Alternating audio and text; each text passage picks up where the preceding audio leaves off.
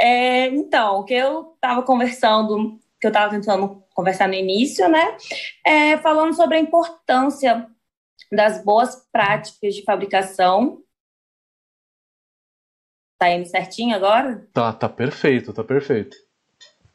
Ai, que bom.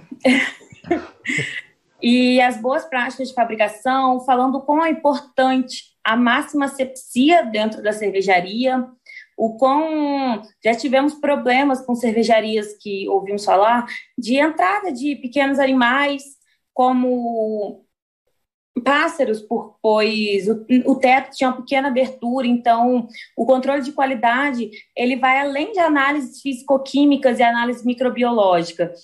O controle de qualidade ele envolve toda a cervejaria, toda a parte, até a parte estrutural, a parte de higienização, a parte que você vai educar os seus trabalhadores para seguir, né, a, toda aquela boa prática de fabricação que é feita, o BPF, que é conhecido.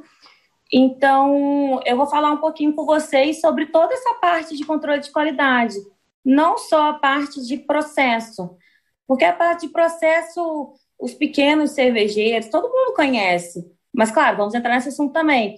Mas, hoje em dia, eu acredito que no Brasil, com a ascensão da, da cervejaria, até na parte, até agora, com a, com a pandemia, nós ainda temos muitas cervejarias que foram abertas, muitas micro cervejarias, e eu acredito que essa parte de controle de qualidade ainda está um pouco prematura, acredito eu. É, porque nós vemos ainda muito, muitas micro cervejarias que, que faltam um pouco de. Como que eu posso dizer? Assim, é, uma melhoria ainda na, na estrutura da parte de fabricação, da parte de controle de qualidade. Pois vamos, vamos começar na parte estrutural. A cervejaria ela tem que ser totalmente fechada para não entrar nenhum animal, nenhum pássaro que possa vir a contaminar todo o nosso processo. Outra parte que é de extrema importância, isso está tá na legislação, tá, gente? Porque eu não estou falando da minha cabeça, é algo que está escrito que, vamos lá, pessoas, cervejaria, pessoas que trabalham na cervejaria têm que ter o uniforme da cervejaria pró próprio, a pessoa tem que utilizar os EPIs próprios. O que, que são os EPIs? São toda aquela aparelhagem que a pessoa utiliza para se cuidar dentro da cervejaria. O que, que é? Touca, o sapato próprio, a roupa própria, o óculos, a luva, a máscara, né? Porque hoje em dia a máscara é extremamente importante. Então, todo mundo que é terceiro dentro da cervejaria, quando for entrar na cervejaria, ela tem que estar também apta a entrar. Como assim? A cervejaria necessita ter aqueles lava-pés.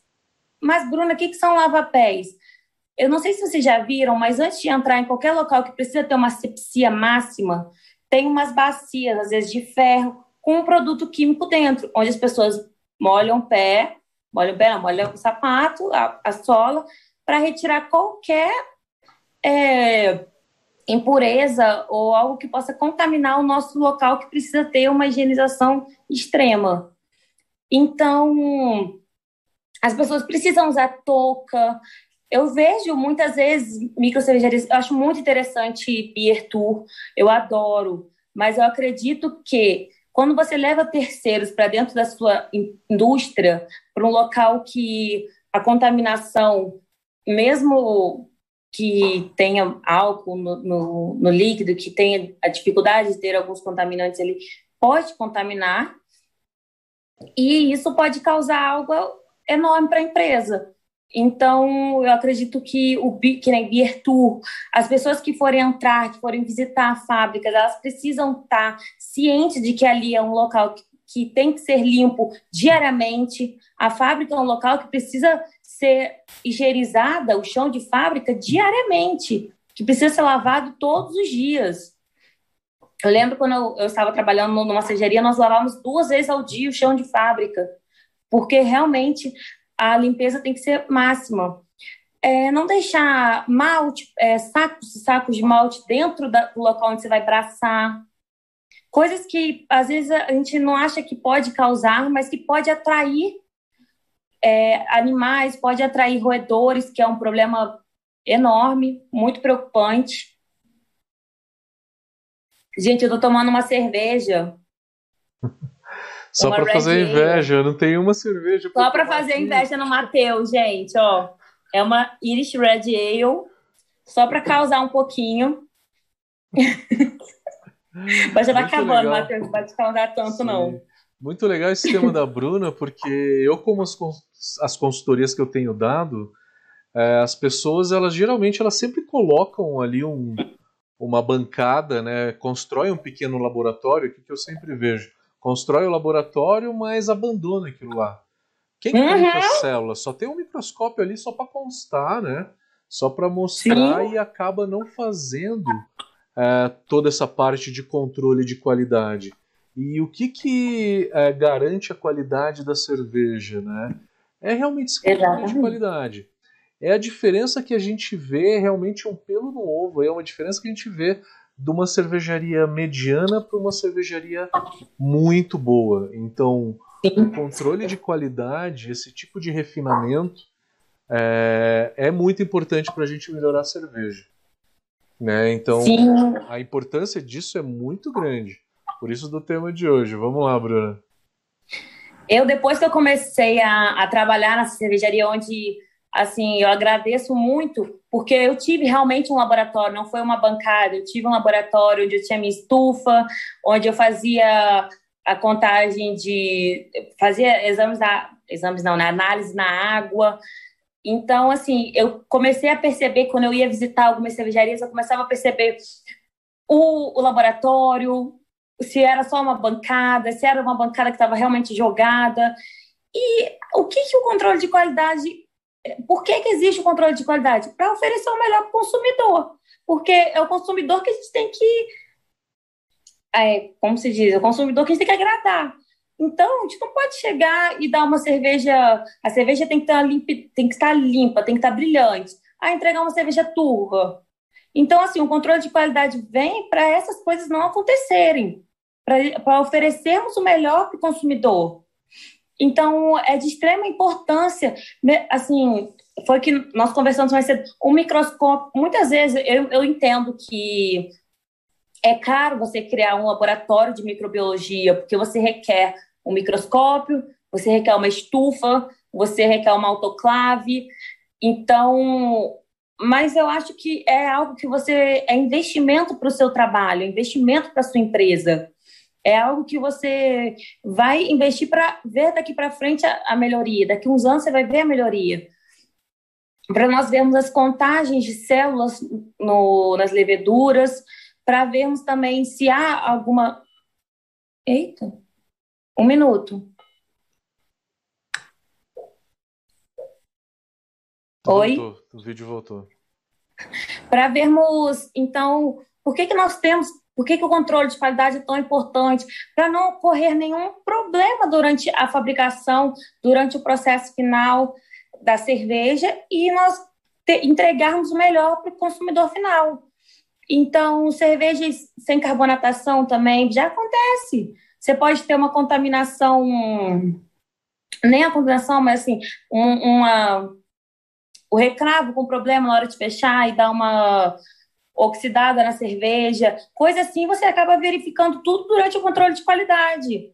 Quando você está fazendo o controle de qualidade do processo, você vai começar lá da mostura, na hora que moe o malte, é, mistura com a água quente, que acontece ali, o primeiro, ali você já tem que sair a mostura. Ali você já faz o que? O pH, porque o pH é de extrema importância nesse momento, por conta dos açúcares, nós vamos precisar ter um pH adequado por conta das enzimas, né? Então, para ter a quebra dos açúcares, a gente precisa ter um pH adequado. Então, ali já começa o controle de qualidade.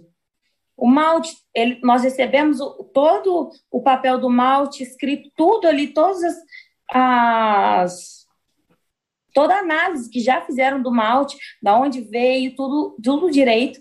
Então, para nós termos uma mostura, uma abraçagem boa, você precisa controlar toda a abraçagem desde a mostura que você controla o pH, você então vai controlando na fervura, antes de enviar para o tanque, você tem que fazer o, o extrato original Então, nós temos que medir o extrato original para saber quanto, quanto tem ali ainda, quanto tem, né? E eu vejo muito em cervejarias de ter lá bonitinho o densímetro, tem um local para colocar bonitinho a cerveja, mas tá mais melado do que não sei o que, que não é utilizado.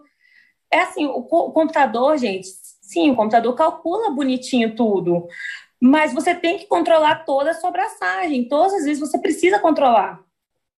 Nós não sabemos se ali pode ter acontecido alguma contaminação, então é de extrema importância você ter esse controle. Durante a, a abraçagem, é, vou falar assim, basicamente o que era feito, o que eu fazia, né, e o que eu assim indico. Quero fazer o extrato, nós temos que fazer o pH, na, nas etapas.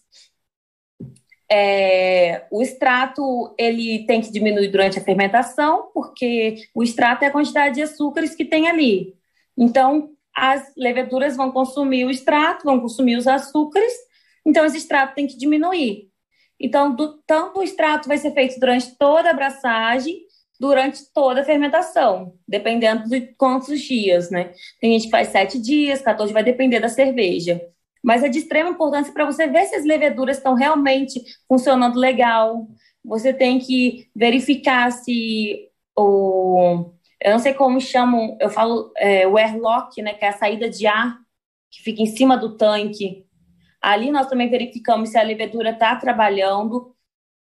E no final foi o que o Matheus estava falando sobre a contagem de leveduras, que é de extrema importância ter um, um microscópio para nós podermos fazer essa contagem de leveduras, quantas foram, quantas morreram, né, ali durante esse, essa parte, por quê? Porque na fermentação, ela, para quem é, é, novato nessa área, o que, que acontece na fermentação? A fermentação está ocorrendo e a levedura ela decanta durante, conforme for passando o tempo de fermentação. E o fermentador, ele tem um cone no final. Então, nesse cone vai ficar as leveduras final. Mas também vai, o que, que vai ter junto dessa levedura? Vai ter um conhecido trube, ou trub, não sei como falo, que é um resto de células mortas, é resto de lúpulo que passou, que foi para o tanque. Então, toda essa parte vai vir sair nesse trube. E esse trube vai decantar junto com a levedura. Então, quando eu fiz até um, um artigo da minha pós, foi sobre a reutilização da levedura. Então, eu tive que estudar muito sobre o controle de qualidade nessa parte, porque o quão é importante. Como você trata. Assim, tem muita gente que acaba de fazer a fermentação e passa a levedura de um tanque para a próxima abraçagem. É muito comum. Mas aí você tem que tomar cuidado também com a parte de contaminação, porque você passa direto e você não verifica ali quantas células morreram, quantas células ainda estão aptas para. Deixa eu me. Agora. aptas para a próxima fermentação. E é, é, por isso que é interessante sempre fazer essa contagem de, de células. Eu vejo raramente, é muito raro você ver faz, terem um laboratório de microbiologia. Geralmente ocorre de uma vez por mês, a empresa vai e manda para um laboratório próprio que existe, e fim de papo. Mas posso, é muito importante. Posso entrar um pouquinho aqui e dar algumas dicas de processo, enfim, e dar algumas. Por favor. Algumas dicas. Então, na, na minha opinião, vamos pensar assim no processo como um todo. Vamos começar a pensar lá atrás, é, no começo da mostura, né? Uma das Sim. maiores formas de controle que a gente tem ali vão ser aquelas fichas que a gente tem, né? Ficha Sim. de acompanhamento. Por quê? Sim, tem certeza. muita gente que negligencia tudo isso, mas na hora que essa cerveja ficar pronta, e aí você vai ter um sabor diferente nessa cerveja, você vai precisar uhum. de, um, de um histórico ali do que, que aconteceu para consultar e ver o que, que aconteceu. Então, quanto tempo ela ficou na mosturação, em quais temperaturas, é, foi hum. medido iodo, sim ou não? É, é meio que um dilema, as pessoas falam assim, a ficha tem que ser o mais completa possível. Né? Tem umas fichas, é. muitas cervejarias tem umas fichas realmente muito, muito, muito extensas. É... Caseiro tem uma ficha muito curta. Eu acho que a gente tem que ter Esse... talvez um meio termo. Meio termo. Né? Essas duas é. coisas ser um negócio muito é, muito detalhado, mas também precisa ter um certo detalhe aí para saber o que, Ainda que mais a gente no horário, fez. né? Para saber o quanto ali a gente consegue ver onde que pode ter errado, onde que pode ter deixou a mais, deixou a menos. Ali é muito importante, ainda mais nesse início, né? Que é a mostura, que é onde ali onde os açúcares são quebrados. Então essa parte é, eu tinha o nosso, o nosso papel da abraçagem era, era realmente uma, uma lista extensa, era frente e era mais de frente e verso de uma folha, quatro, quatro a cinco folhas. Então era realmente muito extenso. Agora vem essa história que nem você falou do teste do iodo, né? É, teste do iodo eu acho muito importante para cervejeiro caseiro. Eu não utilizava lá na cervejaria, porque é, não sei se já ouviu falar, mas nós usávamos o Easy Jeans, que é uma, um medidor de extrato. Da Anton Par, né? É, isso aí. Anton Par. Porque, só para explicar para o pessoal, então, o que, que acontece com. Durante a mostura, existe. É, toda etapa do processo você consegue calcular eficiências, né? Então, se você tem um controle realmente muito rígido, você consegue uhum. acompanhar o processo e identificar pequenas falhas em qualquer momento. Eu estou desenvolvendo o software agora e eu estou falando, estou vendo justamente eficiência. E eficiência, eficiência de braçagem, que é o que os autores dizem, é da moagem uhum. até o final da fervura. Só que a gente uhum. tem também a eficiência da conversão, que é a eficiência da mostura, né? Então, a eficiência uhum. da conversão, é, eu meço o volume de mosto primário que eu mandei para fervura e a densidade, e aí com isso eu tenho a eficiência da, da conversão, que ela é uma eficiência de mostura. E aí depois eu tenho a eficiência da lavagem, que é quanto de açúcar que eu consegui extrair durante a lavagem. Somatório uhum. dos dois é a eficiência de braçagem, né? é, que não é o volume que foi para o fermentador. Que é isso é uma outra eficiência, a eficiência ao entrar no fermentador. Os americanos chamam into the fermenter, no fermentador.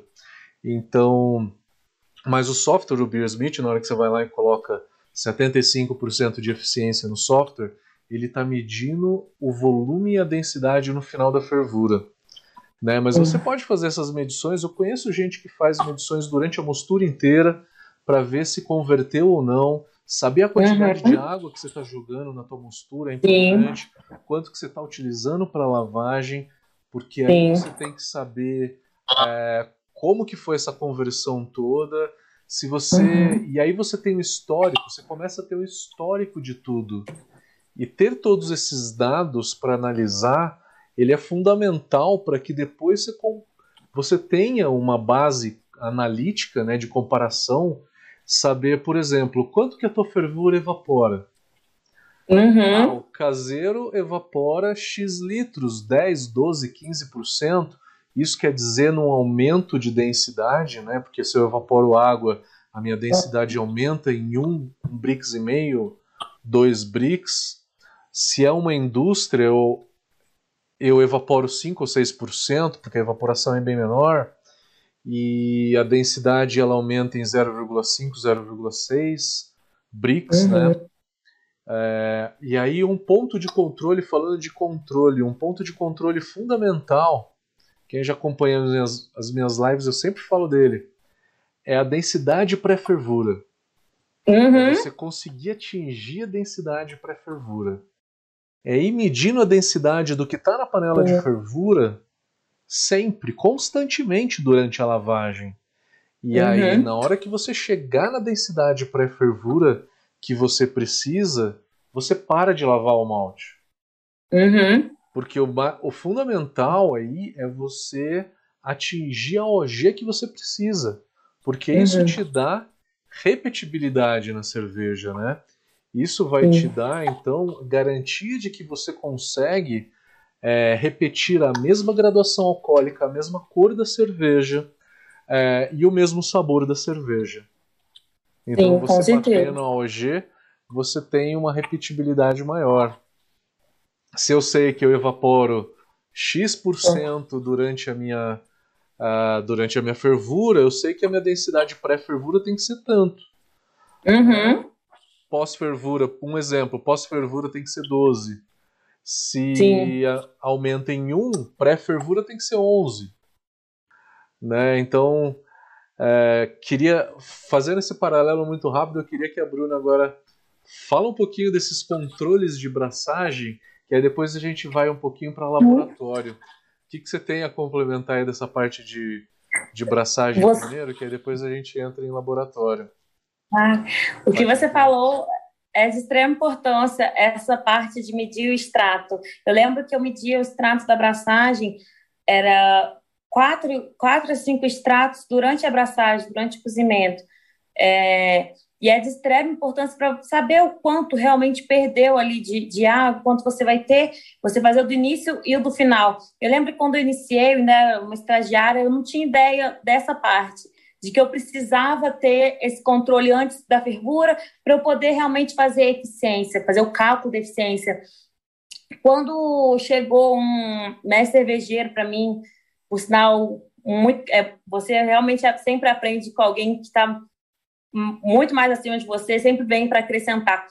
E me mostrou isso. Já percebeu que ocorre isso, isso e aquilo? E foi exatamente isso que você falou, na parte da fervura. Que, como nós podemos ver o antes, o extrato antes e o extrato depois e fazer esse cálculo durante a fervura. Mas vamos lá. O controle de qualidade durante a abraçagem, o que eu tenho a acrescentar é, é, quase a mesma coisa que você disse, que é a parte da gente realmente ter a, a medir o extrato, podemos saber a eficiência. A, eu queria falar só um pouquinho da água. Eu até vou divulgar aqui, tá, gente? O Brown News tá no site da Brown Academy. Falamos lá sobre água cervejeira. Tem várias coisas muito boas, muitas colunas legais. É, e eu falei sobre. É o, é o newsletter da Brown Academy, agora com formato de revista, para trazer conteúdo para vocês, galera. Então, é, essa edição já de março ela já está reformulada. E aí, a partir dos próximos meses, a gente vai continuar nessa pegada de trazer matérias e conteúdo. E quem, quem quiser complementar aí, escrever qualquer artigo para a gente, é mais do que bem-vindo.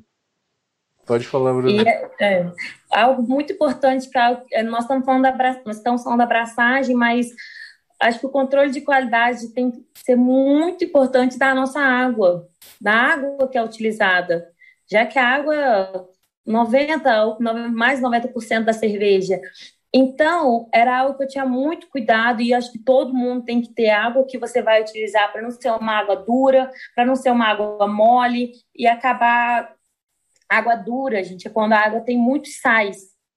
Tem muito os sais minerais e os sais e a água mole quando não temos os, exatamente a quantidade que precisa, que tem uma média certinha e não tem. Então, a água que é utilizada, ela não pode ter cloro. Então, o controle de qualidade, antes de começar a abraçagem, nós temos que verificar a água que é utilizada. Se não tem nenhuma bactéria na água, então é muito importante que você fazer esse controle. É, eu tinha estufa exatamente para isso, para fazer é, controle de coliformes, para não ter coliformes e tudo isso. Então, acho que além da importância de fazermos extrato, nós fazemos pH durante toda a abraçagem, é importante de cuidarmos da água cervejeira, de verificarmos, de fazer toda a análise da água antes de iniciar o processo. Se precisa adicionar algum algum componente químico, se a necessidade de, tá, se está na falta de algum, se está com algum elevado e precisa corrigir, se esse pH está ácido ou está básico. Tem, então, tem que ter essa análise, porque se a água tiver com alguma, algum probleminha, algum problema, algum fora ali do, do que ela tem que ser, ela pode causar mil coisas na cerveja tanto uma cerveja com off flavors como uma cerveja contaminada. Ou uma cerveja Importante que saber possa. que as características da água mudam, né? A gente faz Mudam. análise na água na hora que abre a cervejaria e depois esquece e acha que Aham. sempre é a mesma coisa, mas muda. Uhum. Principalmente nas estações chuvosa, né? No início da estação Uhum. chuvosa e na estação seca. Só que além disso, né, você pode ter outras mudanças na água. Então, Sim. é bom acompanhar, é bom acompanhar um pouco, um pouco de perto. É, A água cervejeira ela é realmente um refinamento que vai deixar essa cerveja é, com uma qualidade um pouco melhor. E todo mundo diz que depois que eu comecei a tratar a água, eu vi que deu uma melhorada na cerveja. É o último dos, Uhum. dos quatro grandes ingredientes, né, dos quatro principais ingredientes que a gente começa a tratar é a água, né? A gente deixa Aham. depois. E deveria ser. E aí, tratar a água, ter controle de qualidade, controle microbiológico, isso tudo é fundamental. Então, tudo preencher fichas, preencher fichas é muito importante. Se você é uma cervejaria, fazer uma pasta com tudo. É, eu lembro que desde quando eu era caseiro, desde as primeiras receitas, eu escrevia tudo. E eu fazia Uhum. pasta em papel mesmo. Eu não colocava muitos dados, mas eu escrevia coisas do tipo: a minha mostura demorou um tempo a mais para fazer isso, a colher que eu usei para mexer caiu no chão, então se deu alguma contaminação, eu sei de onde que veio. Eu Cerveja- demorei tantos minutos a mais para resfriar. Isso pode causar um amargor maior, né? Porque o mosto fica quente um tempo maior. É, ou Hum. pode dar um pouco de DMS, porque mosto por muito tempo quente, né? Ele volta a gerar DMS e ele não volatiliza mais. Então, Uhum. qualquer tipo de anotação é importante, né? para você depois conseguir analisar. É lógico que antes do controle de qualidade, para conseguir entender o que você está lendo, você tem que ter uma boa base de conhecimento cervejeiro para saber o que, que a gente está lendo. Com certeza. Ah, o controle é aquela profissionalização. Quero dar um passo, o controle é a profissionalização. O controle da água vai ser uma profissionalização, né? Então, Uhum. a- basicamente a gente falou dos controles de braçagem, né? Você tem alguma Sim. coisa a agregar nessa parte ou vamos para a de fermentação? É legal essa Acho que já podemos a parte da fermentação. Você realmente falou essa parte de você escrever tudo. Gente, lembrando que ele falou de extrema importância porque você sai um lote e você guarda no seu shelf life, que é o momento que você guarda todo o seu lote, você tem que guardar uma quantidade de cerveja. Opa, travou? Aqui tá ok, tô recebendo Tá normal. ok? Tá. Ah, tá. Ok. É, então, quando você tem tudo anotado e alguém va- vai a reclamar, acontece alguma coisa, então você sabe exatamente a hora que foi, o dia que foi, o quanto que, que entrou, qual o peso do, do malte que foi, o peso. do- então, por isso que o Matheus está falando de realmente escrever tudo, porque é essa necessidade, ainda mais numa cervejaria que você vai vender para o consumidor, não é um cervejeiro caseiro. Caseiro acontece às vezes, né, ainda mais em casa, acontece de pode ter algum alguma contaminação, mas assim, alguém quando você vai vender para o consumidor, você tem a legislação, você tem toda algo que você tem que seguir. Então, quando você tem um controle, tudo escrito, tudo anotado, todos os horários, a quantidade de tudo que você colocou, é de extrema importância, porque se algo der errado algum lote, você já sabe onde você tem que ir, qual foi o problema. Eu acho que é, é- era só isso mesmo, essa parte de braçagem. De braçagem. É, então, braçagem talvez é um pouco mais fácil. O que, o que preocupa mais, talvez, é a microbiologia, né? Talvez Sim. a microbiologia da cerveja, que é o controle é, da parte de contaminação, da parte de levedura, né? Então, só para dar uma, uma pincelada, eu vou falar uma- umas coisinhas aqui, Bruno, depois aí você complementa um pouco também. Com, Com a tua certeza. experiência e dá alguns exemplos práticos aí que você teve na, na, na indústria. É, o que eu acho que é muito importante. Primeiro, para que, que vocês precisam saber o pitching? Qual que é a definição de pitching? Pitching é a quantidade de leveduras. E por que, que tem uma quantidade ideal? A quantidade ideal de pitching ela é para que eu tenha uma cerveja com o sabor que eu quero, né, que a, a levedura consiga contribuir para sabor, mantendo a sua vitalidade, a sua saúde, para que ela possa ser reutilizada futuramente. Então, é, se eu faço uma dosagem de levedura muito grande, ela se multiplica menos. Com isso, eu acabo tendo uma cerveja menos esterificada, porque uma consequência do overpitching é fazer uma cerveja menos esterificada. Underpitching, ela fica mais esterificada, só que ela fica mais frágil. Ela fica com uma saúde pior. O que eu vejo muito em cervejaria até em casa, uhum. é que eles coletam a lama inteira e jogam na próxima cerveja. O que, que acontece? Você está fazendo um overpitching aí de duas vezes uhum. três vezes a quantidade de levedura que você precisava jogar. Se eu estou falando de uma Pilsen, a Pilsen não é esterificada. Se eu estou falando de uma IPA, de uma levedura neutra de uma forma geral, seja ela lager ou seja ela ale, né? Não tem problema. Mas e uma Weiss, uma belga? A primeira geração da levedura ela vai ficar esterificada e aí a partir das próximas eu não vou ter mais éster.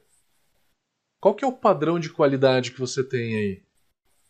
Né? Oscilando, né? Eu tenho uma cerveja é, com bastante banana, com acetato de isoamila, porque ela se reproduziu mais. E uma outra eu fiz um overpitching e eu vou ter uma esterificação mais baixa. Não vai estar tá tão. O controle de qualidade é para você manter o sabor do produto que você está querendo vender, né? Então por isso Sim. o pitch é importante. A melhor forma de controlar esse pitching é o microscópio, né? Contagem de células. Sim. A grande barreira que eu vejo na microcervejaria em começar a fazer contagem de células é, é o primeiro é o, a falta de traquejo, né? Que o cervejeiro às vezes tem com vidraria de laboratório, com o próprio microscópio. Uhum. E contagem de célula é uma coisa que é muito fácil de errar. Se eu faço uma amostragem, eu faço uma coleta que não está homogênea, células, vai uhum. dar uma, uma contagem errada. E aí você tem que fazer duas ou três vezes e tirar a média. Uhum. O primeiro fator aí é o fato de conhecimento, falta de traquejo. Qualquer um que não tem muito, tipo eu que sou de finanças, eu tive que aprender a fazer isso na marra, né? Nas é, primeiras e, vezes, é... eu tinha resistência, eu tinha resistência uhum. a fazer isso. Por quê? Sim. Porque não é a minha área, eu tenho dificuldade. Eu vou confessar uma coisa para vocês, eu quase bombei de microbiologia quando eu fui estudar em Berlim. Eu quase bombei. Aquele assim que tá indo para exame, eu quase fui para exame. E aí aprende na marra, aprende na marra, vamos lá. Mas assim, foi a única matéria que eu quase bombei. Então, é, ela assusta, nossa. Né? Assusta, assusta. Principalmente porque tinha um negócio que era ver a morfologia das células. Nossa, sim. Olhar as células e ver a morfologia, ver o, todo o formato dela e tentar entender. É, é difícil. Outro fator que pode impedir a galera de fazer essas contagens de células vai ser o tempo. Se você não tem experiência naquilo, você vai demorar quanto tempo para contar células? Contar três vezes para poder fazer a média. Vai uma hora e meia, duas horas abrir o microscópio, ligar ele, coletar uma amostra, homogeneizar, pipeta, aí você coloca num Falcon, e aí você pega água, faz uma diluição, faz duas, conta, e aí esqueceu do azul de metileno, pega lá e joga o azul de metileno de novo. Uma forma de tentar remediar um pouco isso é talvez fazer uma dosagem de levedura por, é, por peso. Por peso. Considerar por volta de 3 a 4, 5 bilhões de células cada grama de levedura bem sedimentada, né? Uma lama bem compacta. Uma forma é fazer por peso. não é a mais assertiva, mas na falta de, não tenho tempo, eu não tenho ninguém para fazer, pandemia, custos está baixo. O que, que eu posso fazer? Eu não tenho como gastar. Sedimenta essa lama no Ellermeyer, né? É, joga o sobrenadante fora e pesa. Você vai saber o peso do Ellermeyer vazio, o peso do Ellermeyer com, com a lama sedimentada vai ser X. E aí a conta Mas... de fazer tudo isso é tranquila, né? Quer complementar Sim. alguma coisa nesse sentido? Você tem alguma Não, mas experiência? O que você falou, eu acho que acredito que as cervejarias, tanto de até de médio porte, hoje em dia é, é raro você ver o laboratório. Você disse, ah, é falta de experiência também o medo de, da microbiologia, mas é eu acredito também que o gasto com, com laboratório é algo muito. Você montar uma cervejaria é um, é um custo muito grande, vamos ser assim, ser sinceros. Então, para você montar um laboratório é, com a parte microbiológica, é um gasto muito grande, mas é de uma extrema importância, como eu falei no começo, é de extrema importância você ter essa contagem. E hoje em dia, na minha, na minha área, lá onde eu trabalhava, qual a experiência que eu tinha com levedura que eu tive? Foi a, a microbiologia eu também aprendi na marra, vou, vou falar para vocês.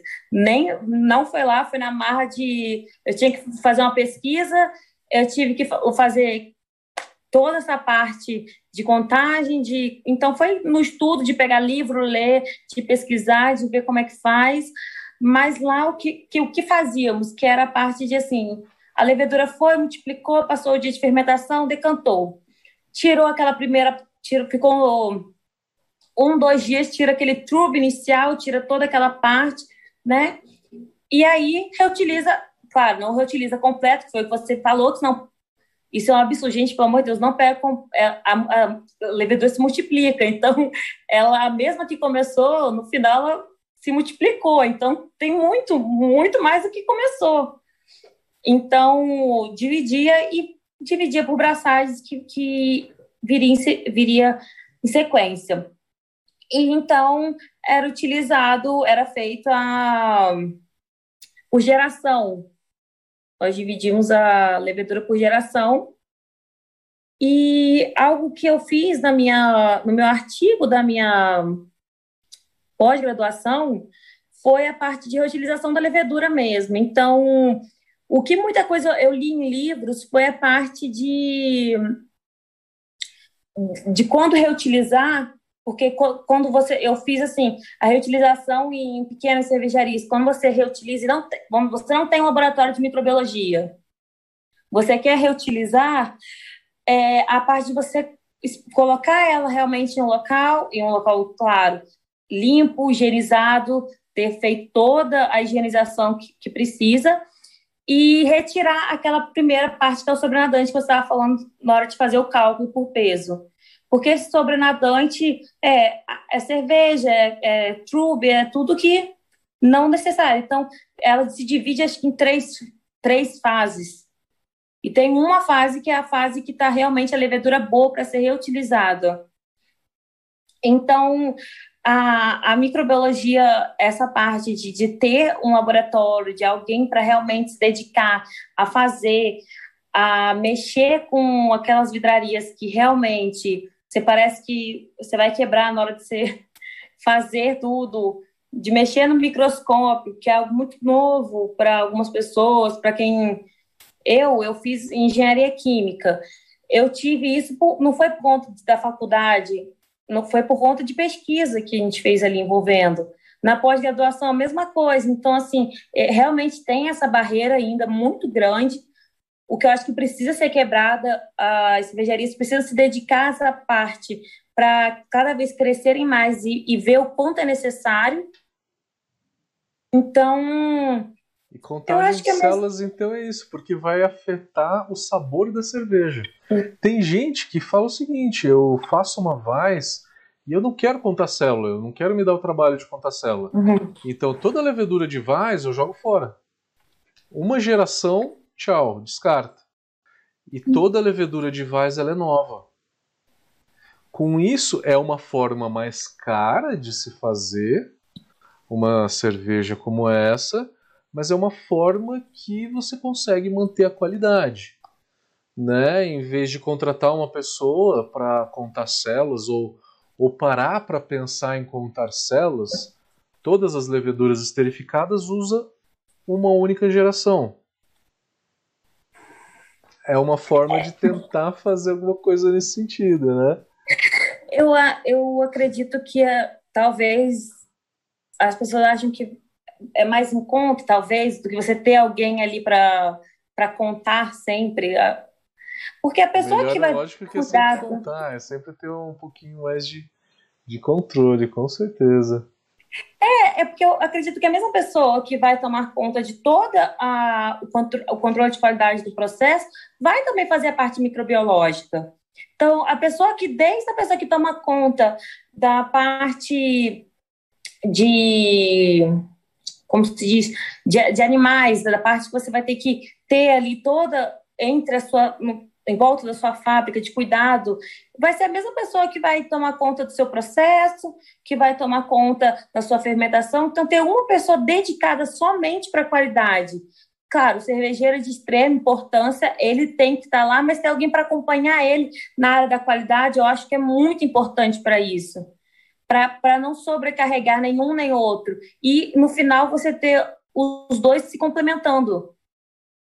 Então, assim, um, um analista da qualidade dentro de uma cervejaria, eu acho que a importância dele é essa, que vai ter o cervejeiro ali para ele criar, para ele controlar todo a, a, a cerveja si, e ter a qualidade para complementar junto a ele. Então a qualidade vem para somar, ela vem para melhorar o processo, ela vem para uma melhoria contínua, ela vem para cuidar de toda essa parte que às vezes o cervejeiro é como você falou, tem, tem o medo, tem a parte de, de ficar um pouco, poxa, como é que faz? Eu nunca tive isso, talvez assim. Eu sei da teoria, mas e a prática, que é um pouco chatinho, né? Que é aquela parte de ficar olhando o microscópio, contando, vendo.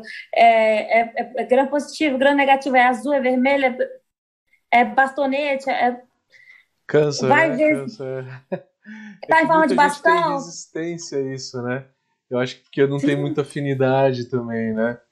E aí acaba não fazendo, mas é importante, gente, é importante para ter qualidade. Concorda?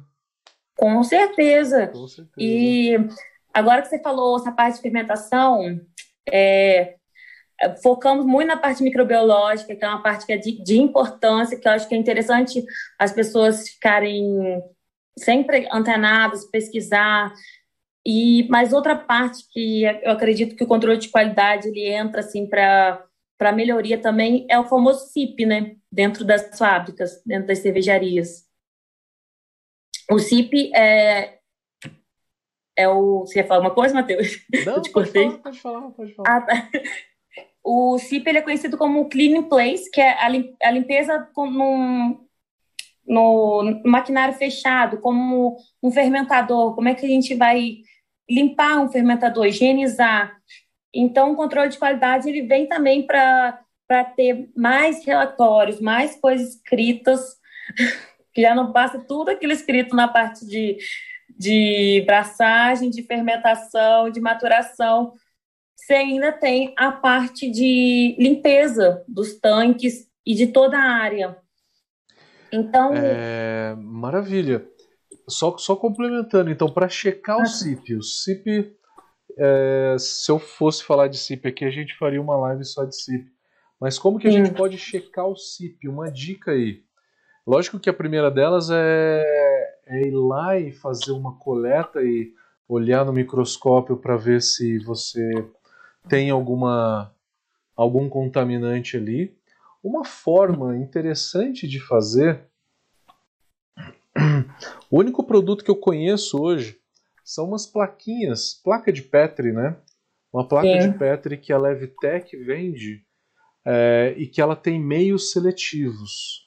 Meios seletivos quer dizer, é, em determinado meio cresce é, organismos aeróbicos, em outro anaeróbico.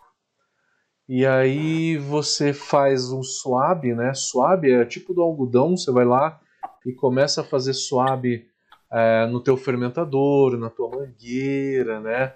É, nas tuas conexões, enfim, vai passando em pontos chaves aonde você fez o SIP e aí vai passando nessas placas, nessas placas de Petri. Com isso, você consegue ver o crescimento né, desses micro-organismos.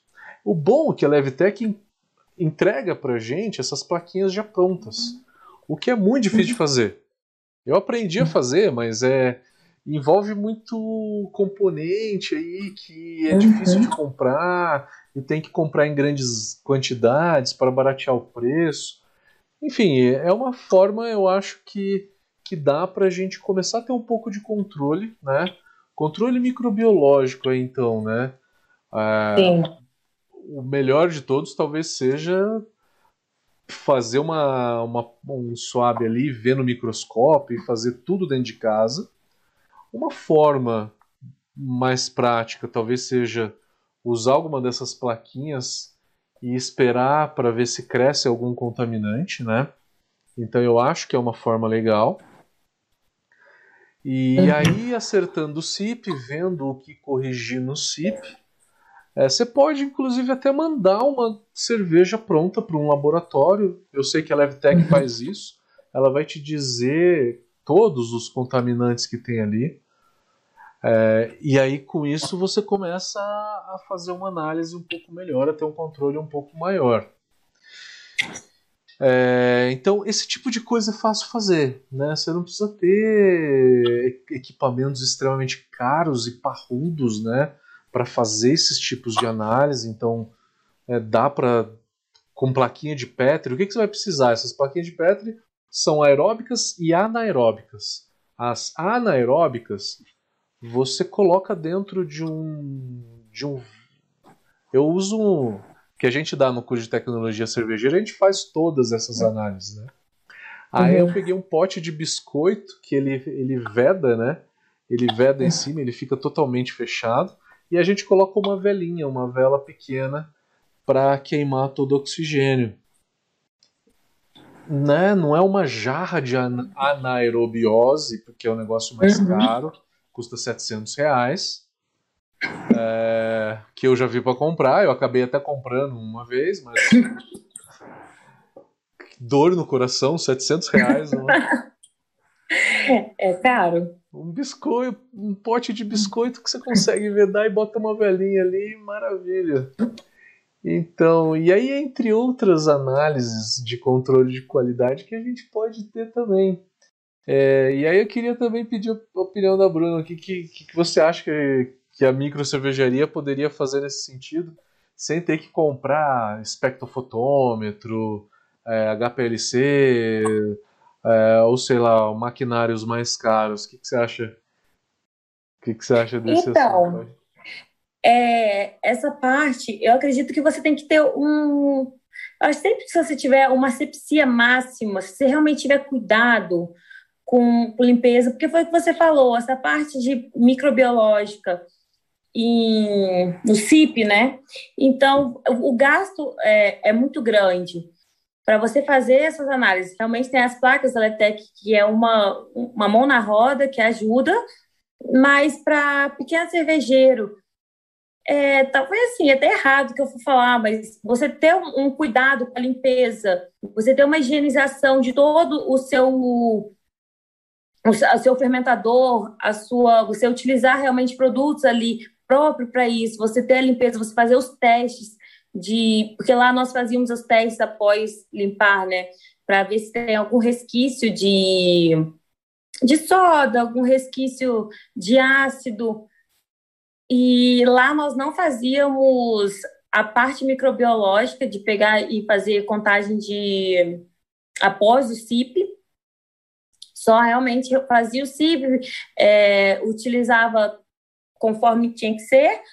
E o que eu, o que eu posso falar, quando eu fiz a minha monografia, eu fiz sobre reutilização desses produtos químicos das, da lavagem dos tanques.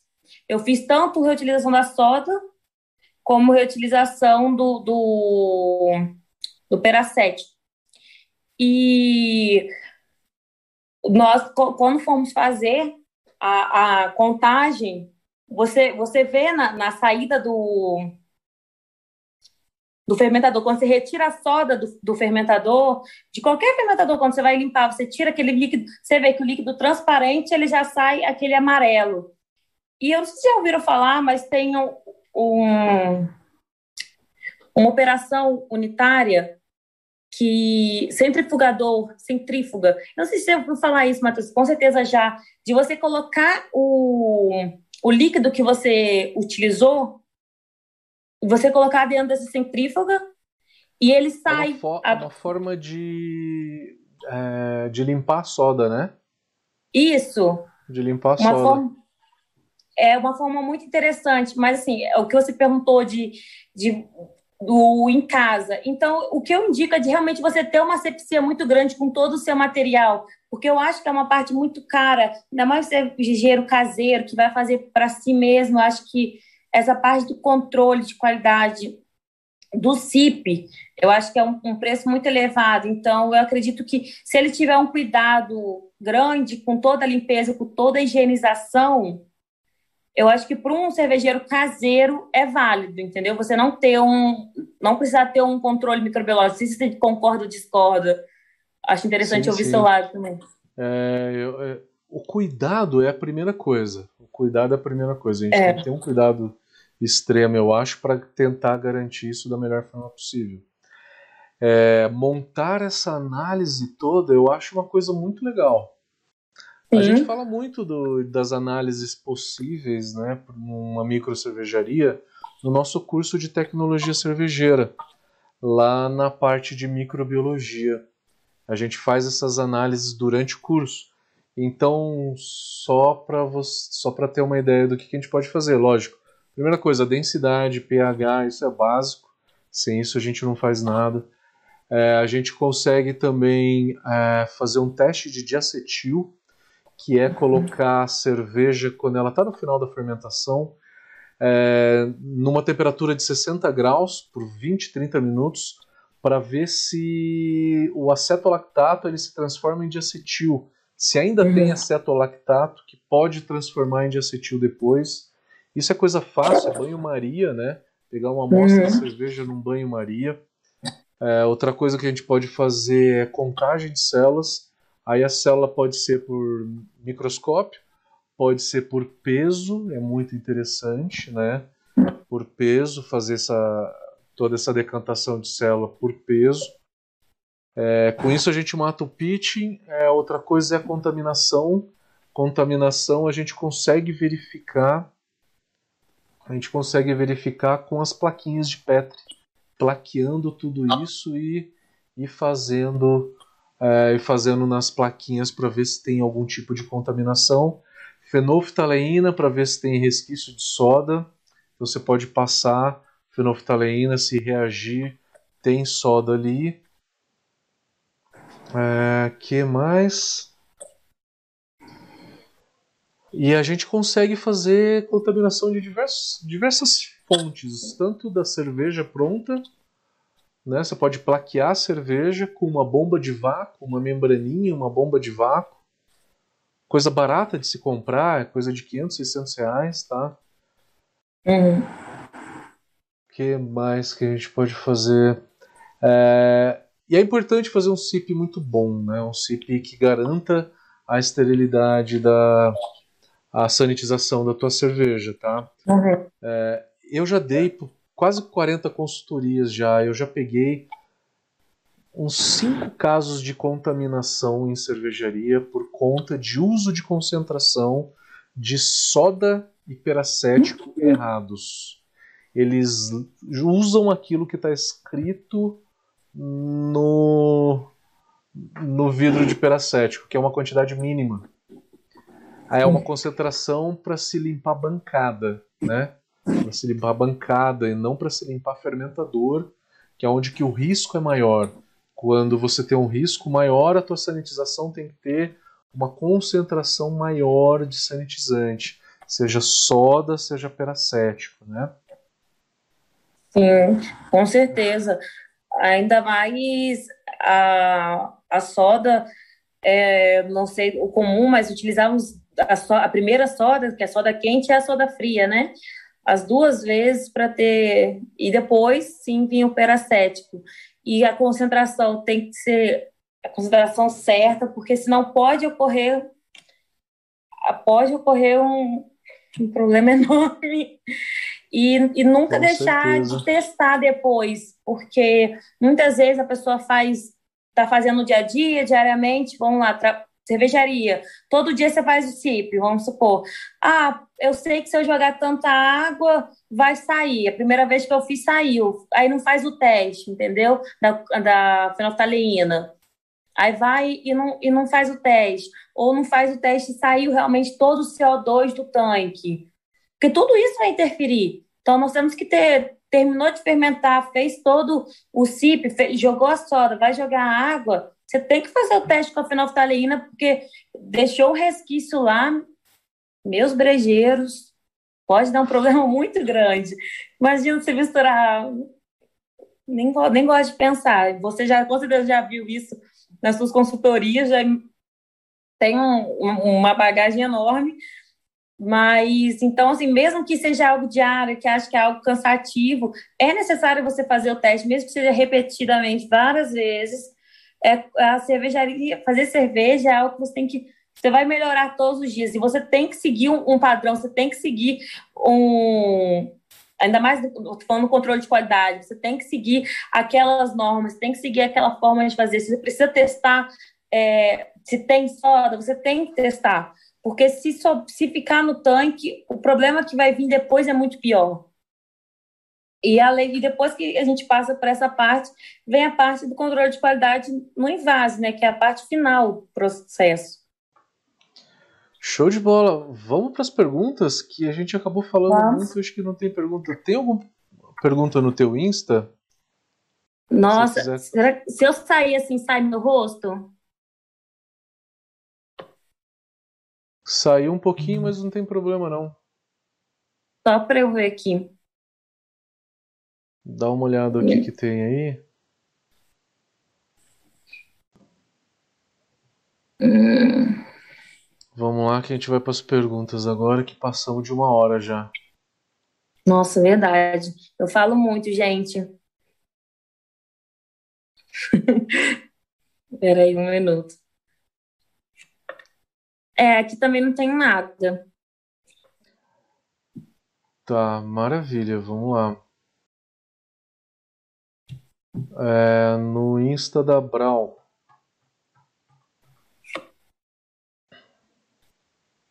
Deixa eu ver se eu consigo pegar tudo. O pessoal tava falando que tava travando no começo, depois a gente resolveu, maravilha.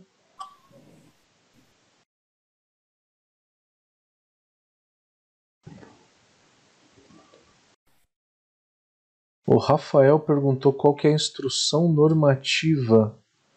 Eu não lembro a respeito de que assunto que você perguntou, Rafael. Ixi. Se existe uma instrução ah, normativa é? específica para cervejarias, mas ele não especificou o que. É Tem muitas instruções normativas, é. né? Tanto para qualidade de cerveja, para como ela tem que ser, cerveja com álcool, sem álcool, cerveja. Deve ser para controle de qualidade. Você conhece alguma instrução normativa para isso? Instrução normativa, não. Eu sei do que o mapa publica, né? Que é as normas regulament... regulament...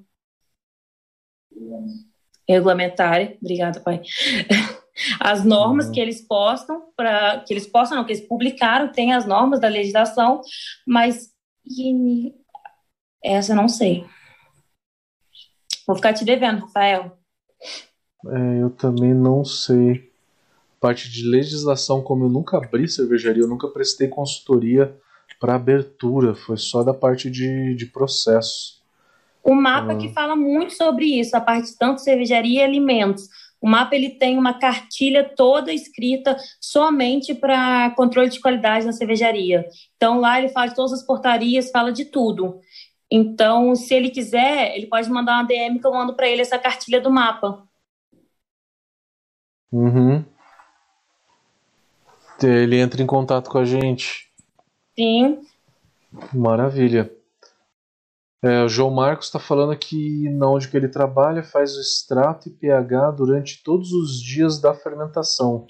Essa é a prática correta, João Marcos, com certeza. E inclusive antes do invase. Exatamente. Perfeito. É, é fazer esse acompanhamento todo dia de densidade, pH e temperatura. Isso que vai na, na ficha. Além de outras coisas, né? De carbonatação, pressão do tanque, jogou dry hop não jogou. O Evandro está perguntando. Cadê a pergunta dele que eu perdi? Qual o equipamento que faz análise da água? Cervejaria tem esse equipamento ou paga para terceiro analisar? É, Evandro, para um equipamento para fazer análise da água, você vai precisar de um espectrofotômetro, algum desses equipamentos que custam por volta de uns 30 mil reais.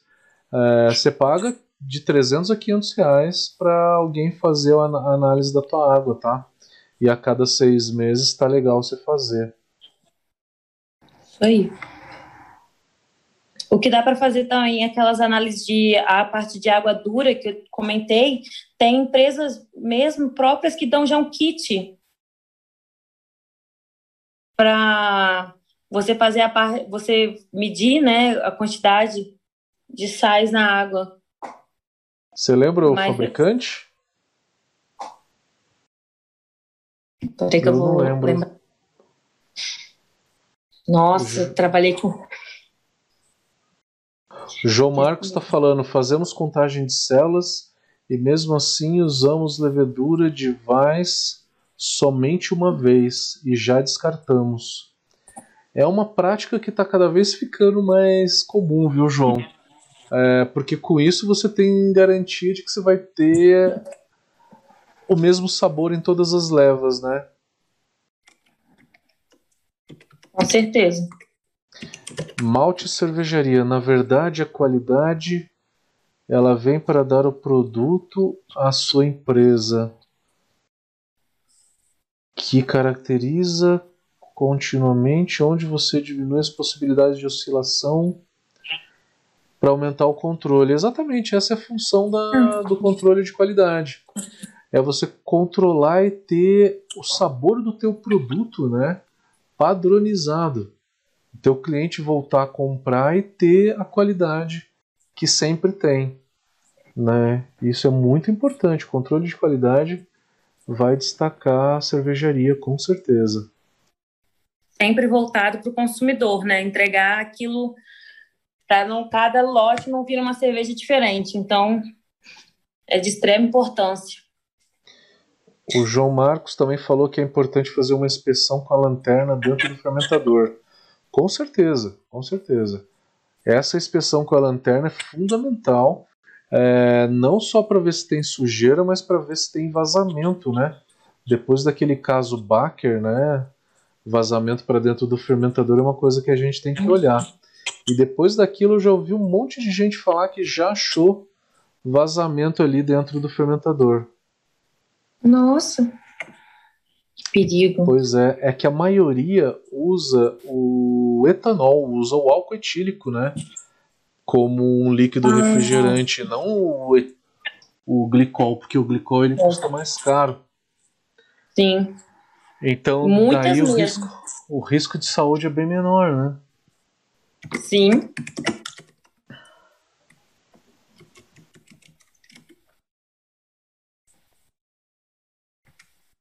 Deixa eu ver, acho que tem mais aqui.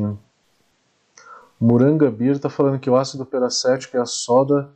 Qual é a solução ideal para a limpeza de um fermentador? Dadamec. Não importa a marca do fermentador. É, soda eu colocaria em 2%, 2% de soda, tá? E peracético uhum. em 0,15. Mas é lógico que o peracético ele não vem puro, e nem a soda vem pura, né? Então tem que fazer a conta para chegar na quantidade que precisa. Sim. Facebook, o Frank uma... tá per... Você ia falar alguma coisa? Não, eu falei que você tem que é, misturar com a água, né? Pra fazer a concentração correta na hora de. Antes de colocar no fermentador, né? De fazer a limpeza. Isso, e tem que saber quanto que o produto vem. A soda geralmente vem em 45, 50% de, de soda, né? Porque ela nunca vem pura. O peracético líquido vem de 15 a 16%. O Frank Incel, depois que li o laudo da água da minha região, corri para comprar osmose reverse. Não tinha a menor condição de usar. Campinas é perto de região agrícola e, consequentemente, a carga de agrotóxico listado era absurdamente grande dentre os outros ingredientes.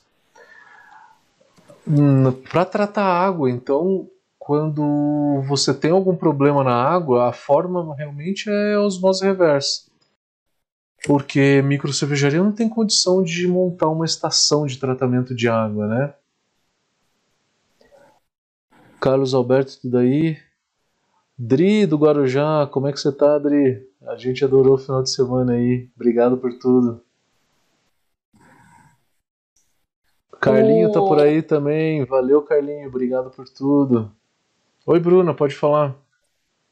É, ele falou essa parte de, da cervejaria estar perto de área com tem muito agrotóxico na agricultura, então é, é outro, outra coisa que a pessoa, a pessoa, antes de construir a cervejaria, eu acho que quando você for montar a sua planta, quando você for levar a planta para o mapa, né, provar ou não, é algo que você tem que é, ver o que, que tem por perto, o que, que tem em volta da, da cervejaria, porque isso vai influenciar tanto na parte da água, como ele mesmo disse, de ter o, a água com muito agrotóxico e tendo que utilizar a osmose reversa. E pode acontecer de cervejaria às vezes estar tá em, em volta de não sei, algo que possa dar muitos animais ou pode trazer fumaça, tudo isso tem que ser verificado antes da pessoa. Isso tudo envolve também a qualidade, que você tem que verificar toda a área em volta da cervejaria, o que, que tem ali em volta antes de você construir. E realmente acaba que, nem água com agrotóxico, você tem que cuidar, porque senão pode dar um grande problema na cerveja. Maravilha, acho que tem mais alguma coisa aqui no, no YouTube, aí é terminar as perguntas. Deixa eu ver. YouTube tem mais algumas aqui. É, o Maurício Anadão está perguntando se tem algum formulário checklist de controle de qualidade, principalmente CIP. Isso é de cada fábrica, né, que faz o seu, o seu CIP, né? É, nós fizemos o nosso, quando eu trabalhava na cervejaria, nós que montamos o, o nosso CIP. Mas isso vai de cada cervejaria que tem a sua, o seu BPF, BPF, que são as boas práticas de fabricação, e ali você monta o seu CIP, e você, você junto com o cervejeiro, junto com toda a área ali da, cerve da parte de de, de braçagem, quem ali vai estar tá tomando conta uhum. dessa parte, que, que, que, monta o CIP, né? Que ver qual, quais químicos que vão utilizar, porque tem gente que utiliza, nem todo mundo utiliza soda e peracético. Eu já vi pessoas utilizarem um químico só para fazer a lavagem. Então, é, Em grande cervejaria, a soda ela vem a cada três meses. Entra um detergente uhum. lá, né? chamado Sim. Divosan, Divosan 60, um negócio desse, que ele é um detergente ácido, ele não é a soda propriamente dita. É, mas, Anadão, o que, que eu tentaria pensar? É, fazer um checklist no fermentador. E aí isso inclui o frio também, né? É, então checar como que está o teu sistema de frio, se primeira coisa, se o volume tem evaporado ou não da solução refrigerante. Né, um dos maiores erros da Baker foi não ter reparado que o volume estava evapor... que estava sumindo, né, eles achavam que estava evaporando. mas glicol não evapora tão rápido assim, né? E nem o etanol, quando está fechado, não evapora tão uhum. rápido. É, então, checar teu sistema de frio, checar a temperatura, checar pressão do gás, checar o volume do teu sistema de frio. Aí depois você vai dentro do teu fermentador. É, no fermentador você pode checar a parte interna, né? Que nem falaram aqui. Pega uma lanterna e checa na parte de cima, porque aonde que, que tem a maior incrustação no fermentador é na parte de cima, que é onde tem o krausening, que é o espumamento do fermentador. É, é no topo dele onde que tem a maior, maior sujeira. É, você tem que checar, cada fermentador tem que ter uma ficha de SIP, é, não só o SIP diário que você vai fazer, tá? O responsável pelo SIP, mas você também tem SIP esporádico, a cada seis meses você tem que jogar um ácido nítrico para tirar pedra cervejeira e jogar um, um alcalino clorado para tirar o biofilme, tá? A cada seis meses você faz esse CIP esporádico. É, você também tem que ter no, nesse controle do tanque, em uma ficha, é, de quanto em quanto tempo que você vai abrir todas as conexões para lavar as borrachas, coisa que ninguém faz. Então você pode fazer isso a cada três meses, tá? Então ali vai a data é, e o responsável de quem fez isso, tá? Tudo isso é importante. É, CIP de mangueira, você também pode ter um controle de CIP de mangueira e aí você pode colocar nesse CIP, nesse controle também, é, de quanto em quanto tempo que você vai passar um swab para fazer a contaminação, o cheque de, da contaminação, né? é, o cheque da colocar na placa, né? Passa o suave na, no tanque, é, depois passa o suave na placa para ver como é que está a tua contaminação. Então você pode fazer isso esporadicamente também. É, deixa eu pensar, eu acho que seria mais ou menos isso. Seria mais ou menos isso que eu pensaria em cheque aí do tanque. É, Quer complementar alguma coisa, Bruna? Não, eu acho que o mais importante, você falou de realmente você escrever ali, você colocar o que você utilizou, qual foi. É algo que eu colocava sempre também, era o lote do que utilizamos, o lote do produto que você utilizou, o lote, qual foi a data de fabricação, porque hoje em dia a gente tem que tomar conta, cuidado com tudo, então acrescentar o produto que você utilizou, você vai utilizar, vamos lá, soda ou o áspera, sede, você colocar também o lote do, do que veio, do que você utilizou, então acho que é esse que eu poderia acrescentar, que eu acho importante, tanto, a, tanto no checklist da limpeza do CIP, como também no é importante você colocar o lote e a fabricação do produto que você está utilizando na hora da abraçagem, quando você tiver a parte do todo o seu checklist da abraçagem. Na ficha da abraçagem, né? Vai lá, coloca ficha. o lote, da onde que veio a levedura, de qual Isso, lote que ela a é. marca, é. Acho que é de extrema importância. Rastreabilidade toda, né? Sim. Eu acho que é uma André... coisa simples e que pode ajudar muito.